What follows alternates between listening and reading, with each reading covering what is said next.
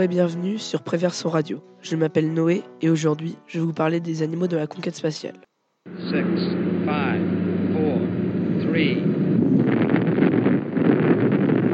De nombreux animaux ont été utilisés au cours des années 1950-1960. Albert Ier, un macaque, fut le premier mammifère à décoller à bord d'une fusée V2 allemande modifiée. Il est parti à 63 km d'altitude. Un an plus tôt, des mouches ont été envoyées à 100 km dans une fusée V2 également. Puis vint Laika. Cette petite chienne décolle le 3 novembre 1957, équipée d'une combinaison et de capteurs.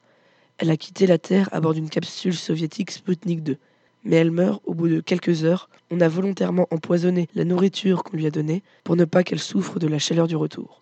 En 1960, les soviétiques, encore eux, envoient deux chiennes, un lapin, quatre souris, deux rats, des mouches mais aussi des plantes, c'est la première fois que des êtres vivants reviennent indemnes de l'espace. Un an plus tard, Yuri Gagarin devient le premier homme à aller dans l'espace. Puis, d'autres pays ont envoyé des animaux. La France en 63 avec le, chat Fisselette et le rat Hector. Ces animaux ont permis d'améliorer les capsules et les systèmes de survie, permettant d'envoyer des hommes en toute sécurité dans cette merveille appelée espace.